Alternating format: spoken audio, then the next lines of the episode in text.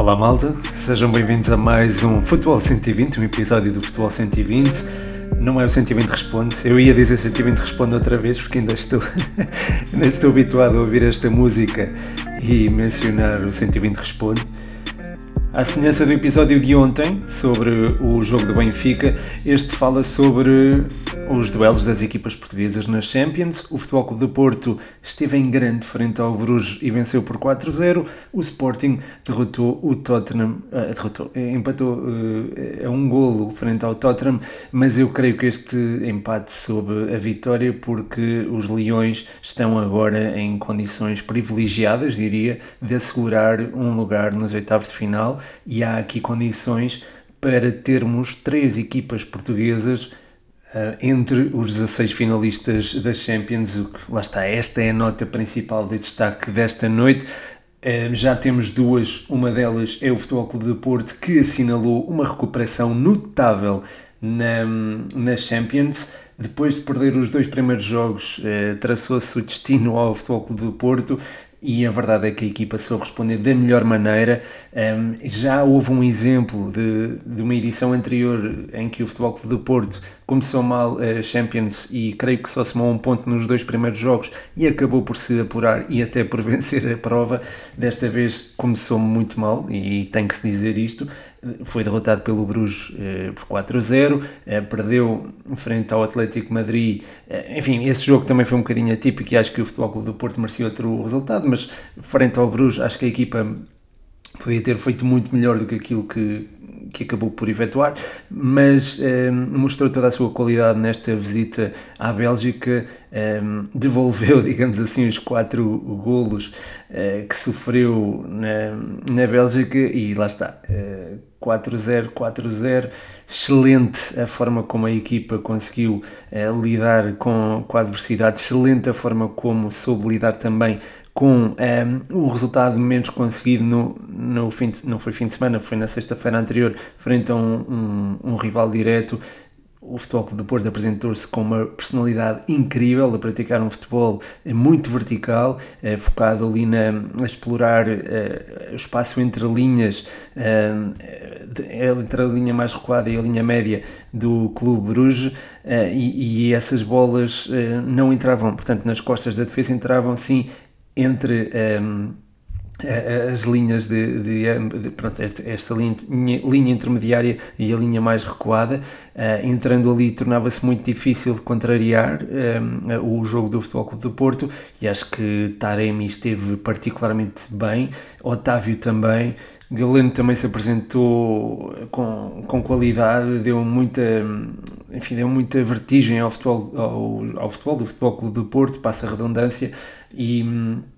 permitiu também a envolvência ofensiva do Zaidu, um, condicionando, condicionando o Denis Odoi muito cedo, que acabou por ver o amarelo um, ainda na, na primeira parte. Um, a equipa do Futebol Clube do Porto também conseguiu explorar esse lado de forma mais eficiente, o lado esquerdo do ataque, o lado direito da defesa do Bruges, embora aqui também se deva dar mérito neste amarelo a esta dinâmica do corredor esquerdo do Futebol Clube do Porto, que é preciso dizê-lo, veio para este jogo com toda a intenção de, de o vencer. Um, é, é o facto de Sérgio Conceição, enfim, voltar a colocar PP, a meu ver, continua a ser um, um statement, uma, uma forma de demonstrar que se quer vencer o jogo. Acho que podia perfeitamente ter colocado Rodrigo Conceição e não o fez, um, ou seja, não foi por falta de alternativas. Acho que o, o Manafá, tenho visto um, algum, alguns momentos dele na, na equipa B do Futebol Clube do Porto e acho que ele está pronto, honestamente, para, para a competição a alto nível.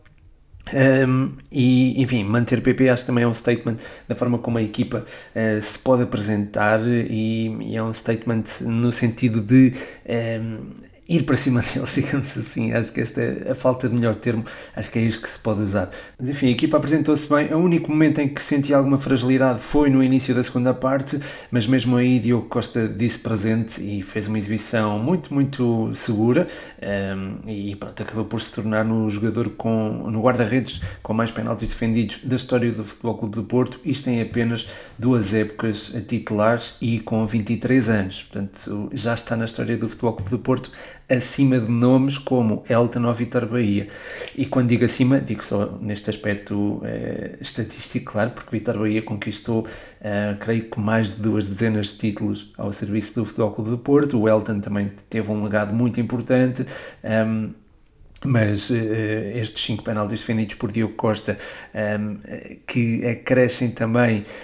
um, às três grandes penalidades que já defendeu nesta Champions, o que torna-o uh, no guarda-redes com mais grandes penalidades defendidas numa edição da Champions, fazem dele uma, uma figura já relevante do Futebol Clube do Porto no, não digo agora no momento, porque isso é evidente, mas até se calhar vamos olhar daqui a uns anos e ver que Diogo Costa eh, fez uma época tremenda, uh, ou que começou, começou o seu trajeto ímpar nesta, nesta temporada. Para Portugal isto também são boas notícias porque vamos ter Diogo Costa na baliza da seleção, a meu ver seria ele o escolhido e portanto acho que é, é algo muito positivo. O que também é positivo é também ver a forma como certos jogadores um, conseguem esquecer de um jogo para o outro algum tipo de adversidade Neste caso estão a referir a Stefano Eustáquio, que depois de ter sido expulso frente ao Benfica, eh, foi titular frente ao Clube Bruges. O Sérgio Conceição deu-lhe a titularidade e acho que este, este voto de confiança foi bastante importante e acho que também é de realçar da parte do Sérgio Conceição e o Stefano Eustáquio respondeu da melhor forma, ehm, fez o terceiro gol do Futebol do Porto e a meu ver assinou também uma exibição muito, muito competente. De qualquer forma, devo reforçar, a meu ver, o grande destaque da tarde, acho que podemos chamar assim, ou de fim de tarde, foi mesmo o, o Medi Taremi e o Otávio. O Otávio com duas assistências, Taremi com dois golos. Eh, e claro, Diogo Costa por entrar diretamente para a história do Futebol Clube do Porto e também das Champions. Eh, portanto, acho que isso é, é de assinalar. E, e, depois, pronto, depois o, jogo com, com o Atlético Madrid foi, enfim, foi recheado de emoção, não é? Na perspectiva do Futebol Clube do Porto, o Leverkusen entrou em vencer, o, o Atlético empatou, uh, ainda houve o 2-1 aos 29 minutos, uh, na segunda parte o Atlético entra e empata. Ehm, há, aqui, há uma reação do Atlético. Eu não vi bem o jogo porque estava a acompanhar o Sporting, mas uh, só o facto de o, jogo ter 5 minutos de compensação e uh, ser concedido um penalti aos 90 mais 9 uh, eh, a favor do Atlético, um, um, um penalti que podia ter dado um, ou ter anulado, digamos assim, a possibilidade do Porto se apurar já para os oitavos de final da Champions, enfim isto foi isto foi foi muita emoção foi muita emoção. Quando este penalti aconteceu é, isto já o jogo do, do Sporting já tinha acabado e eu ainda fui ver o lance e foi incrível porque há um falhanço é, falha-se o penalti o penalti é defendido na recarga há uma uma cabeçada creio que foi uma cabeçada à trave e depois há um remate que a bola vai diretamente para a baliza mas é desviada. Portanto foi ali um foram ali segundos de autêntico sufoco e que determinaram que uma equipa não iria passar os oitavos de final das Champions e que eh, permitiu, lá está, a passagem de outra, neste caso o Futebol Clube do Porto, e, pronto, provou que o futebol um, ehm, não é um momento, mas pode ser composto por momentos como este, um, ehm, que, enfim, que ficam de certa forma para, para a história, nem que seja só desta edição das Champions. E nesta edição das Champions, o Sporting, grande ponto que eu fiz agora, o Sporting uh, está-se a apresentar bem. Eh, as duas derrotas frente ao Marselha têm que ser contabilizadas nesta performance, obviamente, mas os outros três jogos foram muito bem conseguidos, o último dos quais agora frente ao Tottenham. A equipa apresentou-se com muita personalidade, sobretudo a defender em zonas mais adiantadas. O Edwards, o Paulinho. Um, e o próprio Ugarte, a auxiliar a pressão destes dois, eh, foram muito importantes para que o jogo dos Spurs não saísse numa fase inicial. depois, um destes elementos, o Paulinho, acho que também foi muito importante para segurar eh,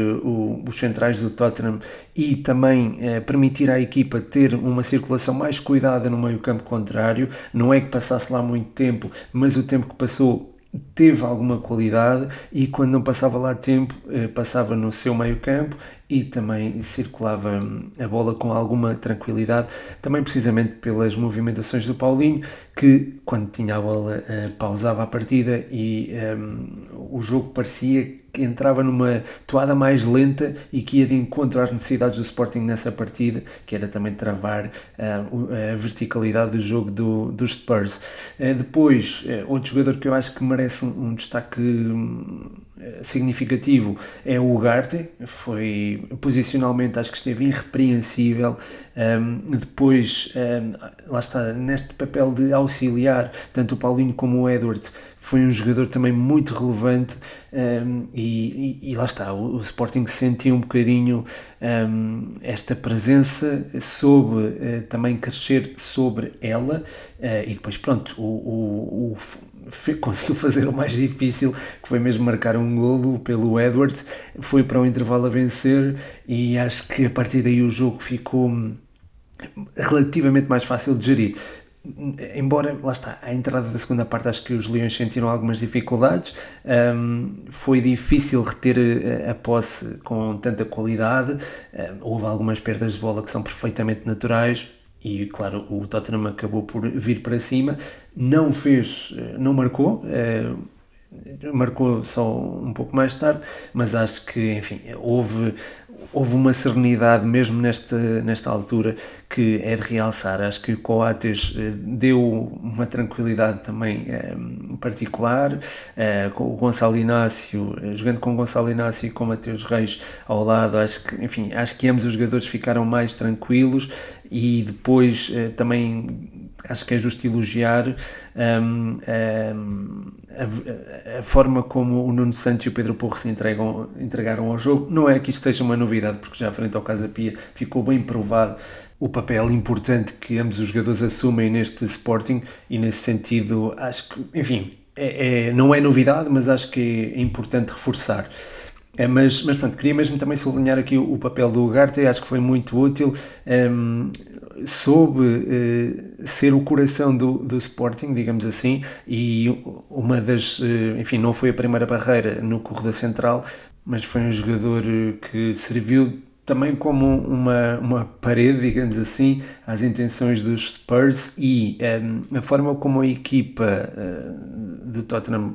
teve de procurar os corredores laterais diz muito também da qualidade do jogo de Ugarte que enfim, encheu o campo e, e, acho que também outro dos elogios que se pode fazer um, eh, ao Ugarte é o facto do Morita ter saído e não se ter sentido a ausência do, do japonês, mesmo entrando um miúdo, que é o Mateus Fernandes, que tem imensa qualidade, mas que obviamente não está um, eh, tão vacinado para estes, para estes momentos. Portanto, é, é, é, é perfeitamente natural eh, sentir um bocadinho o O, o, jogo e a intensidade do jogo, uh, ou acusar o toque, acusar a pressão. Não acho que isso tenha sentido, de qualquer forma, uh, por parte do Mateus Fernandes, mas acho que ter alguém ao lado com, com, a,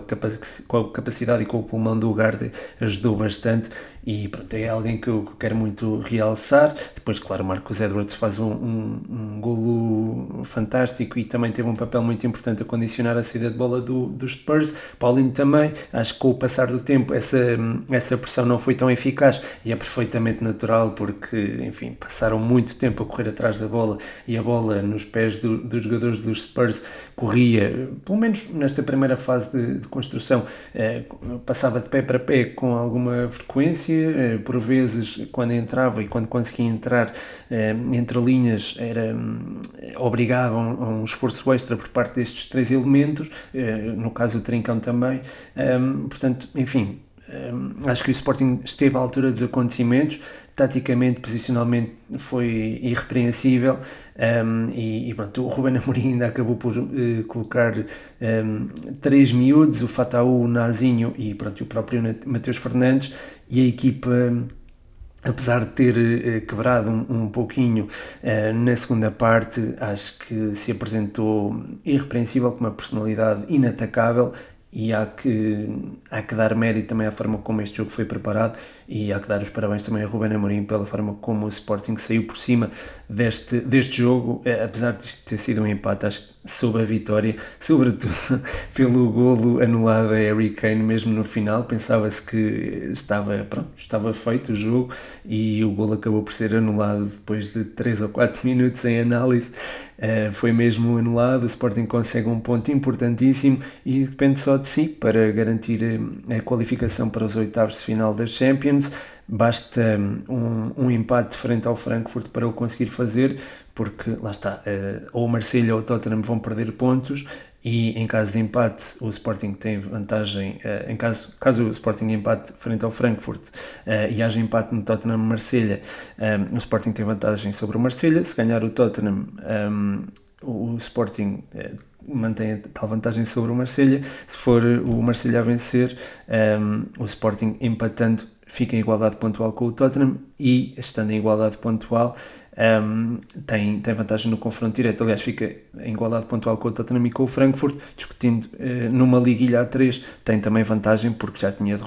derrotado o Frankfurt, pelo que estas contas muito complexas e se calhar explicadas de forma muito rápida, uh, peço desculpa uh, se, se, for o caso, se não, se não perceberam, mas basicamente o Sporting só precisa de um empate para, para garantir a passagem aos oitavos de final parece-me execuível empatar com o Frankfurt em casa. Está tudo nas mãos dos Leões uh, e, e, acredito que o consigam fazer. Uh, já, pronto, isto já traçando aqui uma, um, uma, um cenário, digamos assim, uh, no, no horizonte da, daquilo que será a próxima semana que será uma semana também uh, muito emotiva, a ver se Porto e Benfica conseguem garantir o primeiro lugar do respectivo grupo e, claro, ver se o Sporting apanha também esta, um, esta nave, digamos assim, se, se, se torna no terceiro tripulante português na nave dos oitavos de final das Champions. Eu usei esta analogia e a malta, pelos vistos, gostou. Uh, portanto, fica aqui o reforço. Uh, e, e, pronto, acho que é isso. Está, está tudo dito sobre esta noite europeia. Muito, muito obrigado pelo feedback que deram sobre o último episódio. Foi muito positivo. A malta, pelos vistos, gostou bastante. E pronto, é também aproveitando essa boleia que vou, vou também ganhando energia também para fazer mais e para, para ir entregando, digamos assim, mais episódios aqui nas plataformas habituais.